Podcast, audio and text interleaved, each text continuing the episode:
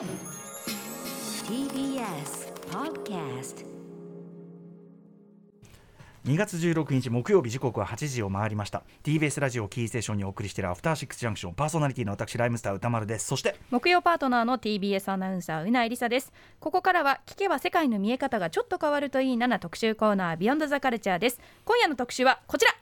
最新作「別れる決心」公開直前。韓国映画界の巨匠にして記載。パク・チャヌク監督インタビュー。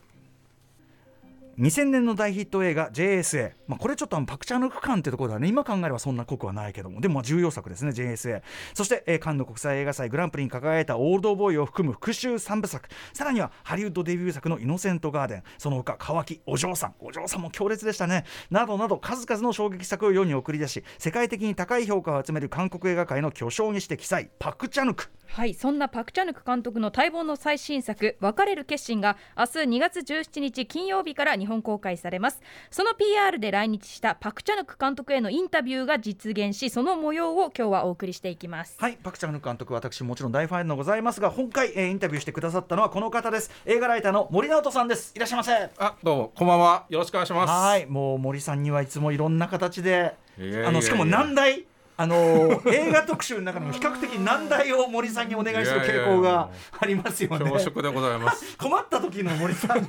ゴダール監督とかゴダールとかそうなりました。ゴダール特集とかねもう無茶ぶりも華々しいから。はい。大変いい機会をありがとうございます。でもあの毎回本当にあのすごくあのでためにもなるし楽しいしということで本当に森さんお世話になってますありがとうございます。ということではい改めて森直人さんご紹介しておきましょう。はい森直人さんは映画評論家でライターです。週刊文春や朝日新聞キネマ旬報などで映画コラムインタビュー記事を執筆するほか YouTube チャンネルで配信中の映画トーク番組「活弁シネマクラブ」で MC を担当するなど多岐にわたって活動中です。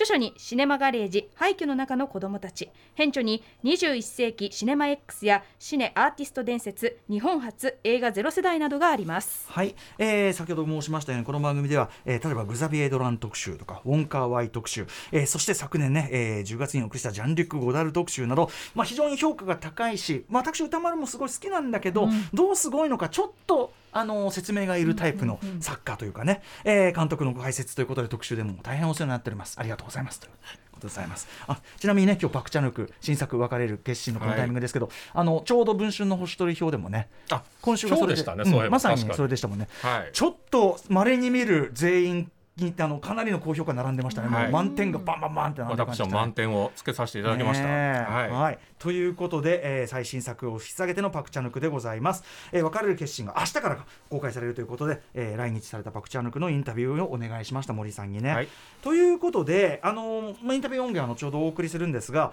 私ですねあのパク・チャヌクの作品の話題はもちろんいっぱい出してる復習さんです、うんうん、というかどれも好きだし全部見てるし、うんうん、なんだけどあのシネマハスラーとかムービーウォッチメンとかねあのサイコロを振ったりガチャ回したりいろいろしてるんですけど一回も当たったことなくて意外です、オールドボーイのリメイクしか当たってないんですよ。スパイク・リー。スパイク・リー監督の。そう。そうそうでその時にまあパク・チャヌクのこともついでに説明したぐらいの感じで、うん、ものすごいファンなんですけど、うん、ということでまあ改めて私の番組でパク・チャヌク、まあ、初めてこうねあのビギナーの方もいると思うので、えっと、どういう人なのかっていうかキャリアとか作風とかみたいなことをちょっと入門的な解説をしてそれであの別れる決心のインタビューに入れば、これはもう完全完全版という一時間になるかなということで、ちょっと森さんに両もうねいやいやいや。お重い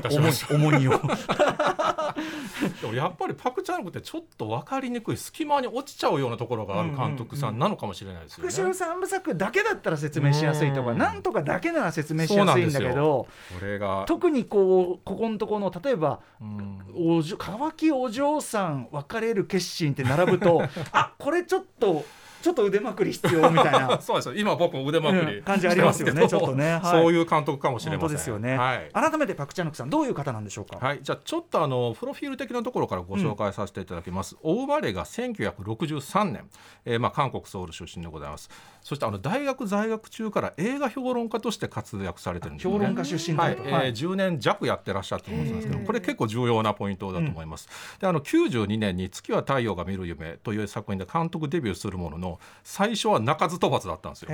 ところがその2000年に南北分断を主題としたスパイアクション対策 JSA ですよね、うん。これがまあ当時の韓国歴代国内公衆記録を塗り替える大ヒットになりまして、ベルリン国際映画祭のコンペティション部門にもノミネートを果たすと、でその後があのベンジャンストリオジ復讐三部作ですよ、うん。えー2002年傑作復讐者に哀れみを。で2003年オールドボーイ2005年親切な雲地さん、えーこれでその、えーオールドボーイはねあの先ほど歌丸さんもおっしゃられましたがカンヌ国際映画祭で、まあ、韓国映画としては初となるグランプリ、まあ、グランプリって第2席なんですが、はいはい。でその時の審査委員長があの実はクエンティン・タナティーノだったという、うんうんパク・チャヌク監督と同い年でもあるんですけどね、うんうん。であの2006年の「サイボーグでも大丈夫」はベルリン国際映画祭のアルフレッド・バウアー賞を受賞されて、で2009年「渇き」はカンヌで審査員賞であの2016年「お嬢さん」はイギリスアカデミー賞非英語作品賞を獲得されているんですけども、はい。カンヌでもあの、えー確か美術の技術賞のバルカン賞を取ってますね。うんうんうん。であの2018年は BBC のドラマシリーズ「リトルドラマーガール愛をスパイ演じるスパイ」えージョン・ルカレのスパイものですよね。フローレンス・ピューのねそうなんですよ。やってました。はい。えーを監督を、えー務めるなど、まあ、常に新しい挑戦をし続けてこう自己更新を絶え間なく続けている監督さんだと思います。なんか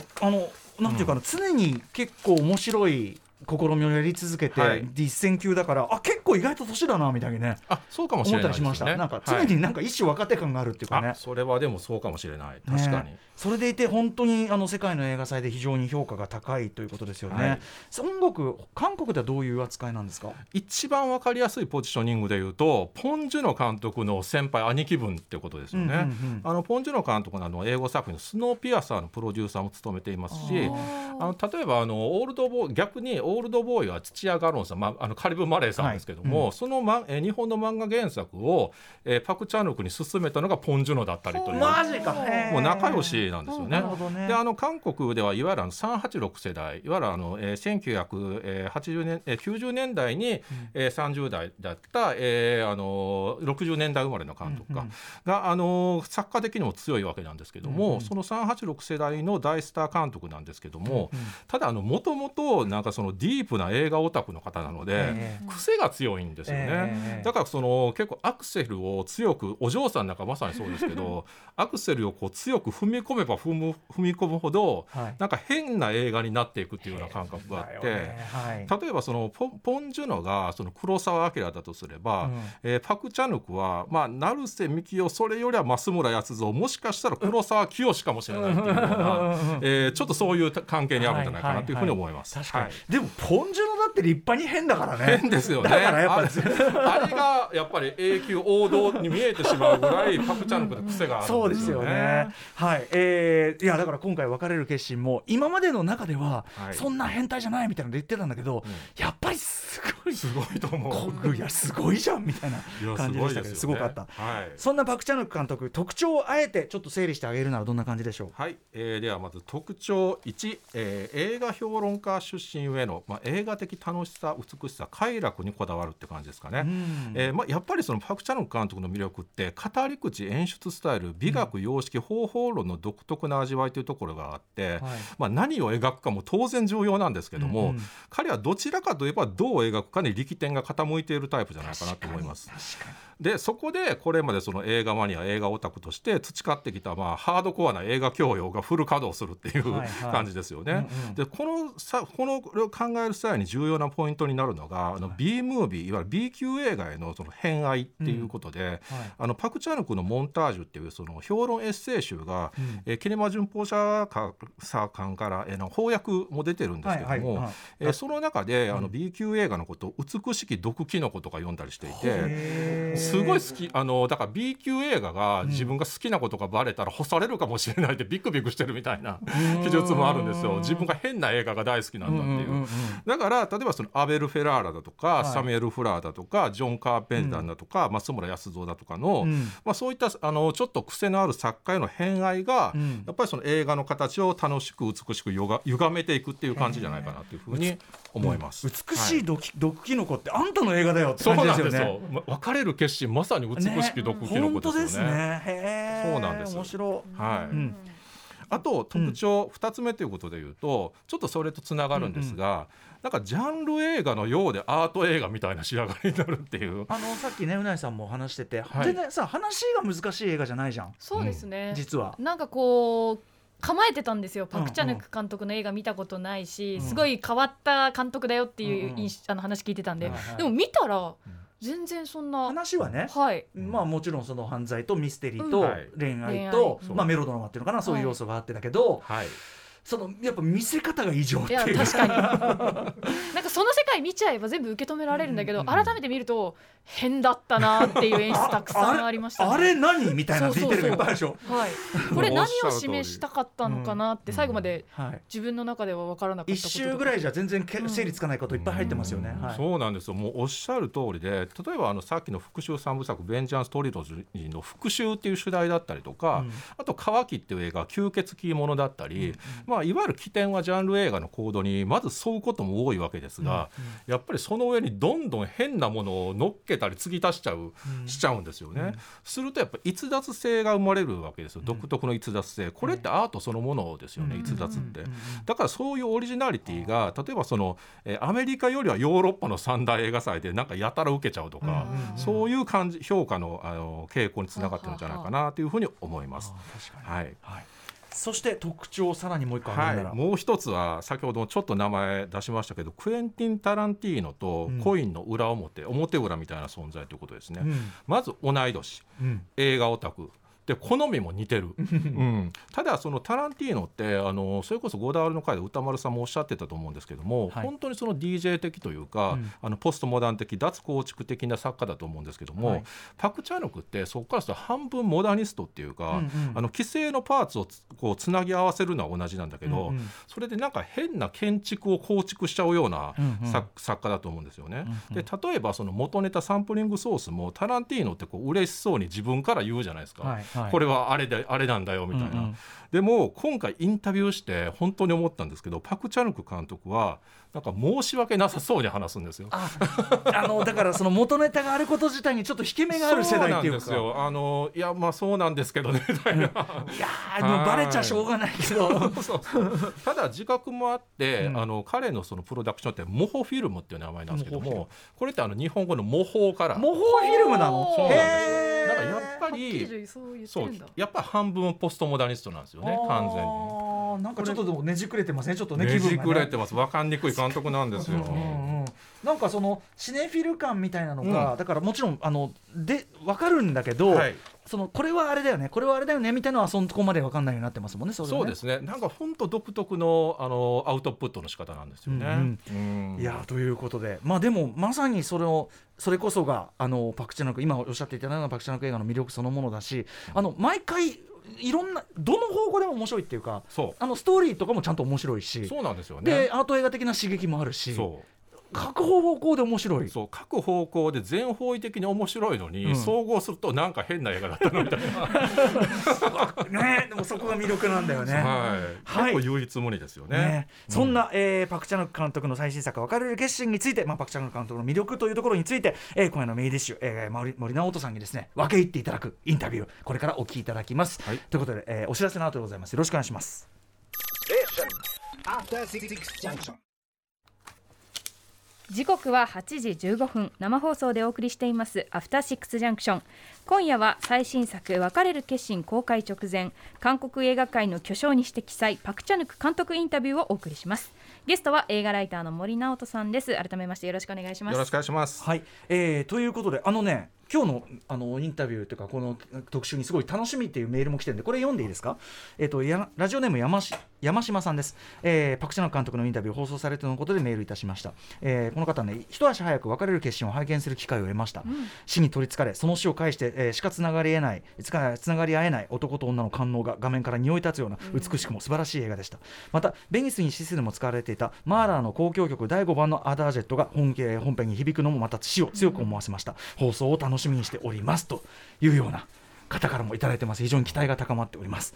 ということで、えー本日この時間はですねまず前半パク・チャヌク監督のキャリア、ねえー特徴をあのここまで解説していただきました、えーここからはこの最新作「別れる決心」について森さんがパク・チャヌク監督に直接インタビューしてきた様子をお送りいたします。まずは先ほどから話題にしてます。最新作「別れる決心」どんな映画なのか簡単に紹介しておきましょ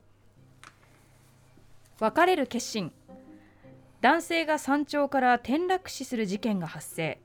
事故ではなく殺人の可能性が高いと考える刑事ヘジュンは被害者の妻ソレを疑う。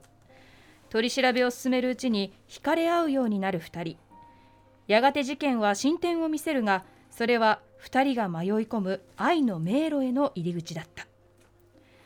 刑事ヘジュンを演じるのはポン・ジュノ監督の殺人の追憶などのパク・ヘイル。ミステリアスな女性ソレを演じるのはアン・リー監督のラストコーションやクリス・ヘムワーズ主演マイケル・マン監督のブラックハットなどに出演しているタン・ウェイ。パク・チャヌク監督は脚本も担当しています。第75回カンヌ国際映画祭で監督賞に輝きました。日本では明日2月17日から全国公開です。はい。ということでそんな最新パク・チャン監督最新作「別れる決心」えー、と今出てる「週刊文春ね」まあの森さんでもねあの年越し取り表満点をつけてらっしゃいました、満点。です。満点評価。もん文句なし、うん。大好きなんですよ、うんうん。あの本当になんでしょう？だから先ほどお二人もおっしゃられたようにこれお話自体ははい。犯罪ミステリーだしラブロマンスっていうか不倫メロドラマうんうん。なんですけどなんか不条理劇みたいなうんうん。謎だらけだなと思って、うんうんでもこれ2回見たんですけども、うん2回目はなんかね少し整理して見れたように思ったんですがなんかむしろ謎が増えたなみたいな。いろんなかこの要素が多いこと確認みたいな。そうなんですよ。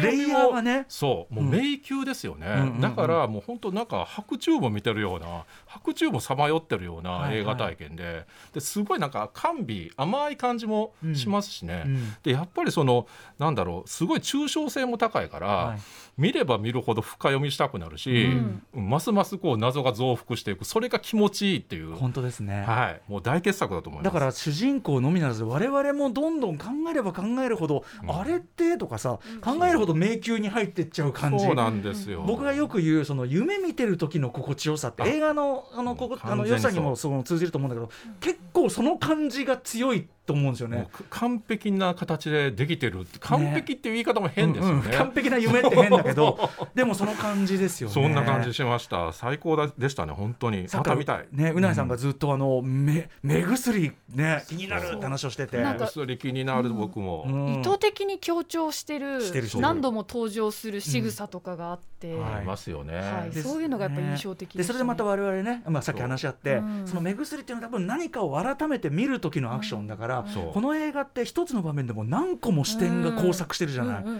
ん。だからそのやっぱ見るっていうことのうん。強調であり、あの目薬さすことで一瞬ぼやけたりして、うん。そうなんですよ。強調とそのうん。なんていうかな、こう現実とそれの淡い感っていうかそうですよね。ね感じもね。1回目は多分ストーリーを追うことに集中して、うんあと時系列がなんかこうどうなってんだっていうのを理解することに集中してはい。見ちゃうけど、多分2回目になると、うんそういう視点よく考えたらここの視点変だよなとか、うんうん多分そういう楽しみ方できるようになるんだ本当なって。あのね終わってこういうことだよなって決着ついてるけど、ちょっと油断できないじゃん、うんうん。え待って待ってこれ本当かみたいな、うんうんいやそうなんですよ、うん。僕もその見ている映像がだんだん信じられなくなってきたんですよ。うんうんうんうん。これ本当に現実なのか、はい。うんあのそれもこれもなんだろうその妄想的なフェイクじゃないのかとか、うん。どんどん深めにはまっていくような、はいあのか乱されました、完全に。あとねもう皆さんご指摘の通りやっぱりヒッチコックもちろんねあのパクチャナクヒッチコック大好きで、もうイノセントガーデンなんかもろっていう感じでしたけど そうですね。あのーヒッチコック大好き感。といろんな要素もあのーそれこそあの高橋増村康三もとかも言ってもいいし、俺鈴木清純感すら感じたっていうか。そうですね。もう本当にいろんなパーツはい。が細かく細かくいっぱい大枠もあれば小さいのもあるっていう感じで、うん。いでやー。ボディは完全にヒッチコックですそうですね、あのはい。特にめまいっていうのはよくわかりました、はいいやということであのすあの全部分かりきったというわけじゃないけどあのあえて言わせてもらうならパクチャナク僕最高傑作を更新したと思います、そうですはい。ね、素晴らしかった、はいということでそんなパクチャヌク、えー森さんがインタビューしていただきました、えーということで。はいインタビューが行われたのは去年12月末都内のホテルにてです、えー現場で通訳を担当してくれたのはパク・ミスクさん。そして監督の吹き替えナレーションを担当してくれたのはこの手の企画ではおなじみ、えー大先輩柴田修一アナウンサーです、はい。あちなみにパクチャヌクさん実際直接お会いして森さんいかがでした？めちゃくちゃいい方でした、うんうん。もうあんなえぐい映画ばっかり作ってる人と とても思えないぐらいに物腰も柔らかくてうん。うんうん気さくで、うん。うん。もうますますファンになっちゃいましたね。なるほど。はい。はい、えー、ということで、えーまあ、森さんにインタビューいただきました。ではまずどんな質問をされたんでしょうか？はい、えーまず最初の質問なんですけどもパク・チャヌク監督の映画やっぱりフィルモグラフィーの連続性で見ていくとすごく面白くて、必ずなんかその前の作品を更新していこうというチャレンジがあるように思うんですよね。でそんな中、まあ、今回のような現実と幻想が混濁していく、まあ、迷宮のような、まあ、ラブロマンスにしてミステリーはパク・チャヌク監督の作品としても、やっぱり新体験をもたらしてくれるものだったなと思います。でそこで監督にとって今回別れる決心での新しいチャレンジは何だったのかというふうにお聞きしました。はいえーそれでは監督の回答をお聞きくださいこちらです。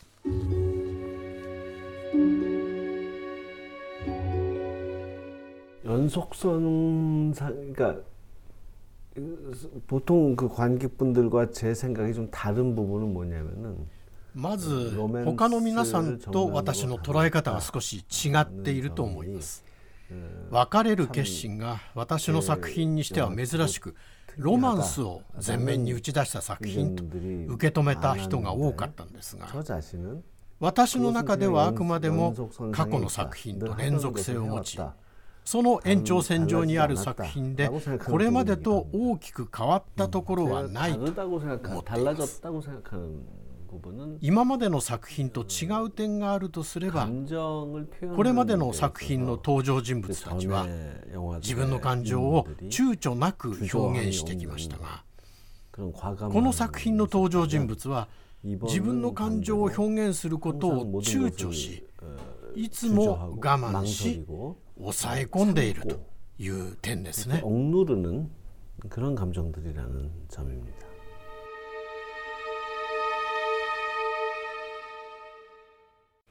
はい割とシンプルな回答がそうなんですよ、きましたね。はい。なんかさらにもう一個奥にありそうな答え方をされる方なんですよね、うんうんうんうん。僕の印象だと、でもやっぱりその、えー感情表現の違いということはその含みだったり余白の大きさっていうことをかなりあの端的にあのおっしゃってるのかなというふうに思います、それがやっぱりその今回の、えーなんかなんだろう一見シンプルな話のようなのに、はい。なぜか解釈の幅がとてつもなく広いっていうところとまあ、つながってるんでしょうね。うんうんうん。あと今回その音声翻訳アプリの使い方だとか、うんうんうん。あのデジタルデバイスの使い方がすごく面白くて、はいはい。ああいうなんかズレとか言葉の意味,、意味とかのコミュニケーションのズレとかもなんかそういう余白っていうところとはい。かなりその絡んでくる。つまりそのうんうんタン・ウェイさん演じるヒロインが中国人なので、はい。まあ、韓国語が苦手ですっていうふうに自分を紹介する。であのやっぱりあの言語のあの翻訳を返すことでそのロス Lost in Translation が生まれるっていうところも、なんかさっき言ったその感情表現のやや間接的なその迂回があるっていうところとちょっとそのあのつながる気がしますよね。と同時にあの異言語間のちょっとしたギクシャクってお嬢さんからの連続性でもあそうなんですまさにおっしゃる通りねです。だからはいおっしあの森さんが述べた通り連続性もやっぱ確実にあるしそうですね。でもまあやっぱちょっと深まってるっていうかねそうなんですよね。今までだったらもうさそれこそ光あったらもうガジャーンってブブチューン バチャーンブチューンバシャバシャンってなってたのがね今回はもう近づくのにどれだけ躊躇があるのってこと。だからこそ私本当にこの二人にイライラして見てたんですよ。なんかそのこんなに好きになれない登場人物たちなのにやっぱ面白いなって最後思ったから。なるほどじれったかった。じれったいというかなんかムカついちゃうんですよね。はっきりしろいと。そう。いくらその刑事と被疑者という立場であるとはいえな何？自分たちに酔ってんのっていうこういううん気持ちにもなるくらいちょっとこうなんだろう。国評みたいになってるじゃないでもやっぱ面白かったんですよ、うん。ねなるほど。はいはい。さあということで監督こんな感じであのスポンと答えるけどそこにちょっとね読みが必要になる感じですねじゃあね、はいではでは、えー森さん続いてはどんな質問されたんでしょうか、はいえー続いての質問は、まあ、監督の作品は今おっしゃったように常に過去の作品とやっぱりつながりがある、えー例えばそのお嬢さんは、イノセントガーデンとよく考えればほぼ同じ話だったりするんですよね。女性たちの復讐譚あだからそのアメリカ、えー日本統治下の朝鮮というその舞台の違いがあるけども、なんかちょっとリメイクのようにも見えるという、でそれで言いますと今回は2009年の乾きとすごくつながるところがあって、うんうん。乾きというのはその、えー吸血鬼神父と人妻の奇妙なラブロマンスなんですよね。はい、でさらに今回あの別れる決心のチャン・ヘジュンという刑事のイメージは、うん、スウェーデンのねあの刑事マルティン・ベックあの劇中にも本が積んでありましたけどもあのマルティン・ベックのような心優しい刑事のキャラクターから着想を得て、うん、えー、話を膨らましていったそうなんですが、はい、えー、川木のそのソン・ガンホさんが演じたヴァンパイア神父もやっぱりかなり似たようなキャラクター設定なんですよね。うんうん、そこでその川木と今作の、えー、つながりについて、えー、パク・チャヌク監督に、えー、お聞きしてみました。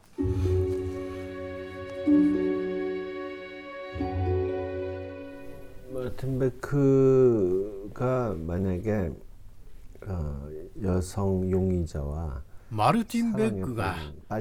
もし女性容疑者と恋に落ちてしまったらどうなるだろうかと想像しました そういう作品はないのであくまで私の頭の中で想像した結果が今回の別れる決心です川木とは確かに似ている点があると思います川木と別れる決心の男性主人公はいずれも善意の職業を持つ人で周りの人のために行動するんだけど自分が意図しているものとはどんどん違う方向へ運命によっていざなわれてしまうというところが似ていると思います。 이런 특히 박쥐의 경우는 川木の場合主人公である吸血鬼の神父は人類の助けになりたいという善意で実験に志願したがその結果殺人を犯すことによって生きながらえていくという存在に変わってしまう善意が彼をむしろ怪物にしてしまう 一方この別れる決心の主人公ヘジュンは相手が外国人だからよくしてあげようという善意がだんだんと相手の女性を追い詰めることになっていき自分自身も見失っていくことにつながってしまうのです。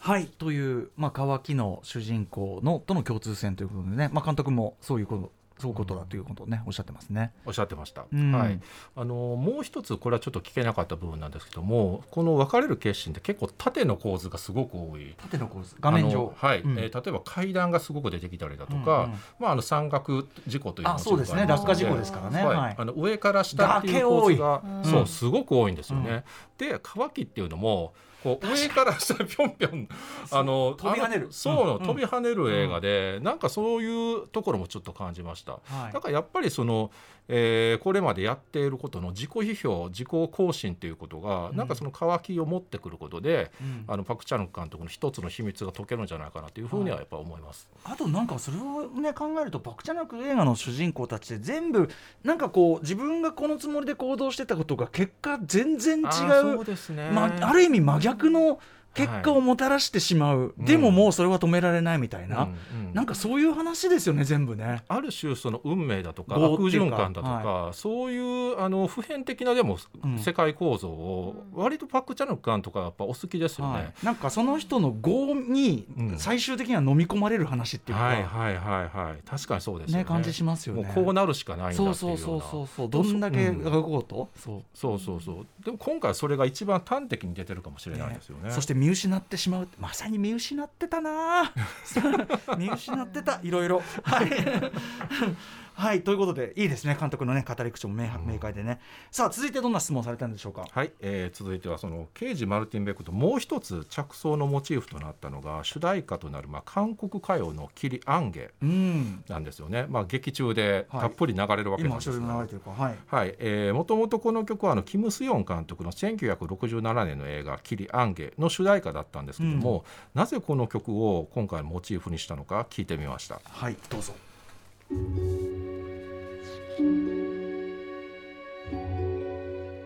그영화는사실제가보지못했고公開当時私はまだ幼かったのでキム・スヨン監督の「霧」は見ていませんでした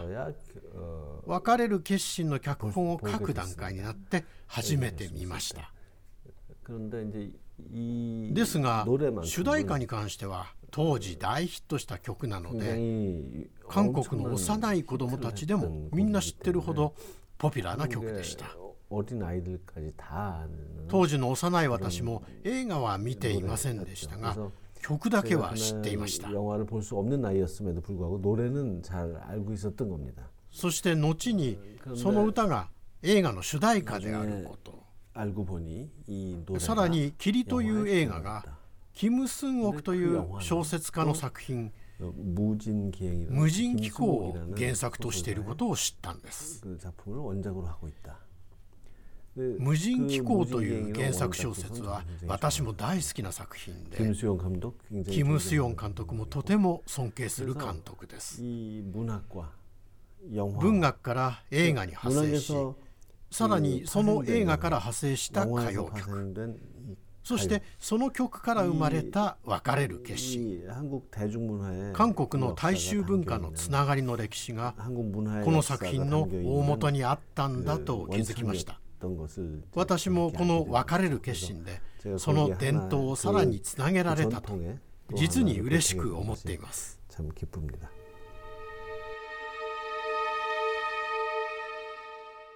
へえ無人機構っていう原作小説があって、うん、で映画があってっていうね。そうなんですよね、うん、もちろん僕この映画見ていないんですが、ね、見たい、うん、どういうんでしょうねちょっとね、そうなんですよ。なんかでも無人機構ってタイトルからするになんかちょっとやっぱちょっと多少犯罪なんかね、不穏な話なのかな、ね、うんそう。なんか勝手にその野野村義太郎松本清張原作みたいな 勝手にそんなの思い浮かべちゃなんとなく僕もそれをイメージしてました、ね、だからぜひ現物を見たいんですが、でも僕この別れる決心ってまさにこの「キリヤンゲ」っていう主題歌の映画化っていうのが一番端的なイメージかなっていうふうに思います。あのちゃんとね加湿器でも流れますね。そうなんですよね。で。最後に流れるのがちょっとボサノバっぽいバージョンの、まあカバーだったりしていろんな使い方がされてるわけなんですけども、もう一つでも今回その、えー、パクチャン監督のお答えで面白いなと思ったのはやっぱりそうやってそのいろんな影響を受け当たいながらその文化体系というものが出来上がっていくんだっていうことですよね。でその、えー、派生の一部に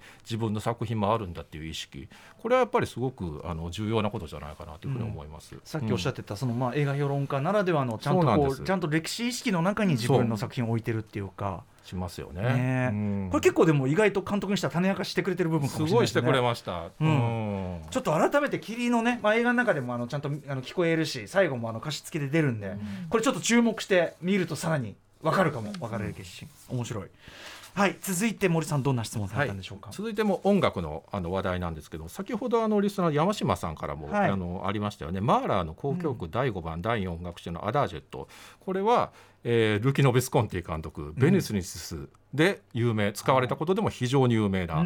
一曲なんですが、この曲もアンゲと同じぐらい繰り返し使われます、うん。うん、えー、なぜこの曲を使ったんでしょうかという理由を聞いてみました、えー、監督の回答こちらです、はい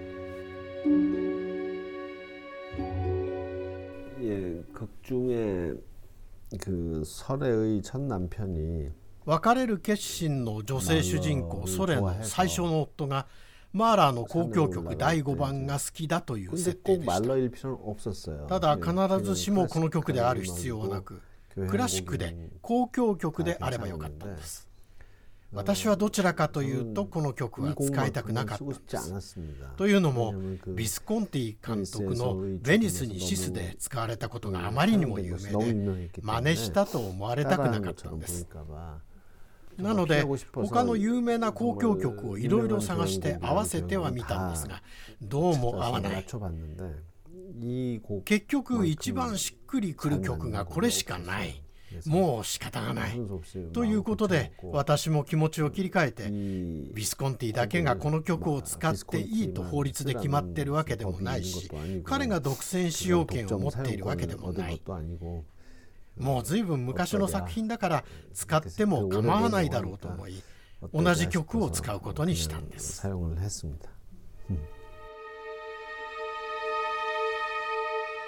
いいですね。この答えはお答えは現場で大受けしました ねあのし柴田秀一さんのもちろん載せてるのがあの調子で名調子で笑っちゃうのもあるけど本人もあんな淡々とね淡々とした調子でもうしょうがない。もう嫌だったけどって。これ以上のものはないからもういいわみたいな。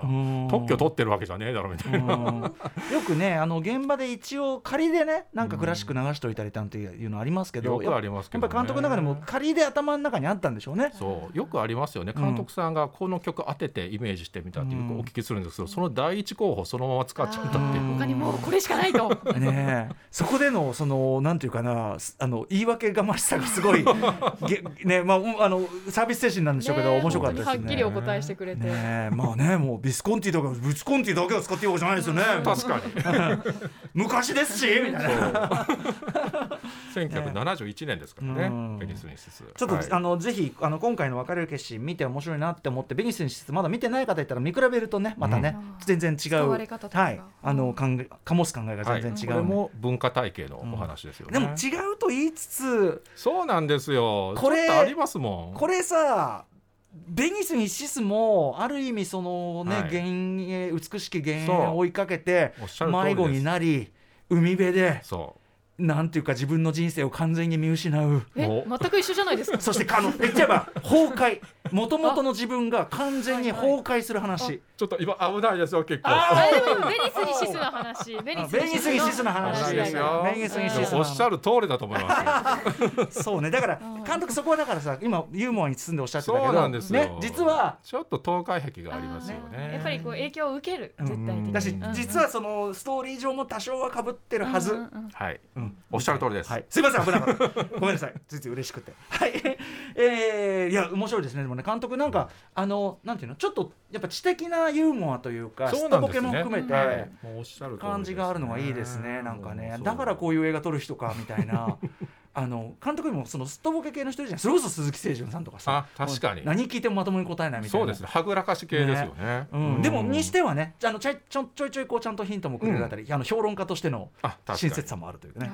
感じでしょうかね。はい、えー、ということで森さん続いてはどんな質問をされたんでしょうか、はい、さらにその流れなんですがやっぱりパク・チャヌク監督の作品過去のでもある作品をいろいろ思わせつつも、うん、まあ、結局全然違う使い方をしているなっていうことですよね。うんうん、でまあ今回別れる決心でいうと例えばやっぱりヒッチコックのめまい一人のその刑事の男性が、まあ、女性やその幻影を追いかけてある種の迷宮状態をさまよう展開、うん。うん、これはめまいであると。あるいはそのヒロインが山岳事故で夫を亡くして殺人を疑われるという設定は増村康造監督の、えー「妻は告白する」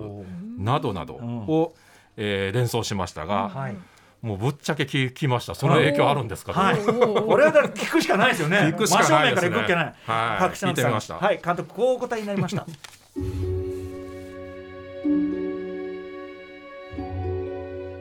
예 어다제가좋아하는감독들이고今挙げてもらった作品は すべて私が好きな監督たちです。特にヒッチコック監督の「めまい」に関しては欧米の記者や評論家たちも同じような指摘をしていますでも私は別れる決心の脚本を書いている段階では全く念頭に置いていませんでしたただめまいは私が本当に一番好きな映画でヒッチコック監督の作品を通して映画を学んだと言えるのでその影響が自分でも知らず知らずのうちに作品に染み出たんだと思います。最初にめまいに似てると指摘をされた時はどこが似てるんだろうと自分では分からなかったんですが皆さんが指摘したところを比べてみるとそう思われても仕方がないなと自分でも認めるところがあります意識はしていませんでしたがめまいの影響を受けていたんでしょうね。네. 그다음에 아내는 고백한다를 얘기하자면 음, 마스무라 야스조는 제가 妻は告白するのマスムラヤスゾ監督は私がすごく尊敬している日本人監督の一人です別れる決心の脚本を書いている時に あ妻は告白するに似ているな、きっと似ているって言われるだろうなと思いました。一緒に脚本を書いている作家のチョン・ソギョンにその心配を伝えましたが彼女に映画を山で始めようともう決めているじゃないですか。妻は告白するに似ているからって今更変えるつもりですか？と言われてしまいました。妻は告白するでは妻と夫が一緒に山登りをしたことはみんなが知っていて果たして妻は夫を殺したのか殺していないのかというところがミステリーでした。一方別れる決心では妻が山へ行ったかどうかは誰も知らない。山へ行ったかどうか自体がミステリー。その違いもあるから大丈夫だろうということでそのままにしました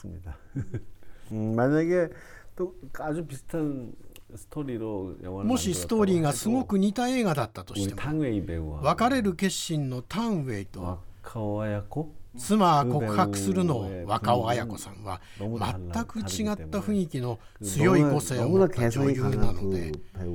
それぞれ違った雰囲気の映画になっていると思います。비슷한줄거리였다고해도영화의그분위기는참달랐을것같습니다 はい。ね。まあ最終的にはもちろん全然違う映画になってのは当然のことですし、うん、まあでも本当に多分これ僕思うに、はい、あのもの作ってればよくあることっていうか、うんうん、あのもう血血となり肉となってしまっているものだから、うん、意識せずとも影響が入っちゃってて指摘されて気づくみたいなことはまあちょいちょいあるんで、なるほど。めまいレベルであればまあそういうこともあるかなっていうね。にしても似てますけどね。あの構成とかもね そうな構成もそっくりですし、うん、例えばでもヒッチコックはいろんな作品がありますよね。裏窓もありますし、はいはい、まあいろんな裏窓要素も入って確かに。そうなんですよね、うんうん、あのヒッチコックでできたボディっていう感じは確かにもう本当にしますね。あとでもやっぱりそのパク・チャノン監督のインタビュートークのなんか芸風がこの辺から分かってきたというかあのなんかそうなんですよね。あのねあのまあ似てるってねよく言われて そうかななんて思うんだけどまあ言われてみりゃでもねまああのいいかってことになりましてみたいな。そうなんですよね。もう出来上がってますよね。確かに和芸が。和芸が。あのねもちろん出来上がったものが全然違うクリエイティビティね、はい、発見それはもう当然のこととして、ね、はい、ことですよね。で逆にでもあの遡って見る人が増えたらそれはそれでねいいなと思うし、うん、そうなんですよね。うん、本当にあの妻は告白するなんかもこれをきっかけに皆さんご覧いただきたいなと思います。そうですよね。あの、多分配信なんかもあるしあっちもね。僕はあと今お話伺ってやっぱめまいが一番好きだっておっしゃって僕もまあめまいは非常にあのそれこそ毒キノコみたいな映画だと思うけど、はい、あのすごく好きで、まあ非常に毒っていうか本当にあの正しくなさも含む作品なんだけど、あの例えばオールドボーイでさえ、めまいって言えばめまいだなって思ったりとか。そう。だから基本中の基本なんでしょうね。パクチャン監督あのめまいからあのデパルマのあの、あれ愛のメモ愛のメモリー。愛のメモリー経由の、なるほどなるほど。みたいな。とかね。ヒチコキアンそうそうそうそう。あのの光景ですよね、全部。なるほど。なんか勝手に深読みを始めてしまうぐらいやっぱり 監督のそういうなんかなんか和芸も含めて迷い込んでる感じがあって。確かに。あとやっぱ森さんあのお願いしといてあれですけどやっぱりあれですよね、映画評論家対映画評論家でもあるからマジマジやっぱこういうインタビューいいですよ。そういう対決でもあるっていうか いやいやいやそれは本当あの恐縮でございます。いやいや、はい、でもあのだからこそはいだからこそすごくなんか監督もちょっと嬉しそうだもんやっぱりなんかストボケ感がはい。それは言わあの僕も嬉しいです。うん、はい。ということで、えー、続いて、えー、どんな質問されたんでしょうか？はい、えー、うん、さらになんですけども、あのー、最後の質問ですね。これね。ごめんなさい。うん、えー、ごめんなさいね。うん、あ、これか。はいはい。ありました、えー、今度はちょっと番外編なんですけども、うん、えー、別れる決心とは直接関係ないんですけども、うん、やっぱりパク・チャンク監督の映画、まあ、サウンドトラック音楽の使い方もやっぱりすごくユニークだなと思いました、はい、で今回は、えーまあ、アンゲという韓国歌謡がモチーフですけども、うん、さっき言ったあのパク・チャンクのモンタージュっていうご著書の中でいつかそのトム・ウェイツの「ブラック・ウィングスを」あのご自身の映画で使いたいって書かれたんですよね。でその夢はまだ使ってないんですよ。うんうん叶いそうかどうかお聞きしてみました。はい、監督の回答こちらです。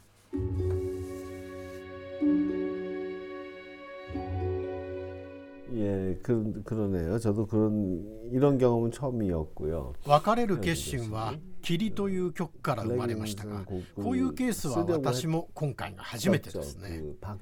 トム・ウェイツの「ブラック・ウィングス」は実は乾きで一度使おうとしました黒い翼ということで 乾きのモチーフである吸血鬼にも合いますからね。だから雰囲気も合うと思っていたんですがいざ作品に使おうと思ったらぴったりのタイミングがなかったのです。トム・ウェイツは今も一番好きな歌手ですしいつかブラックウィングスを使える日が来ることを願っています。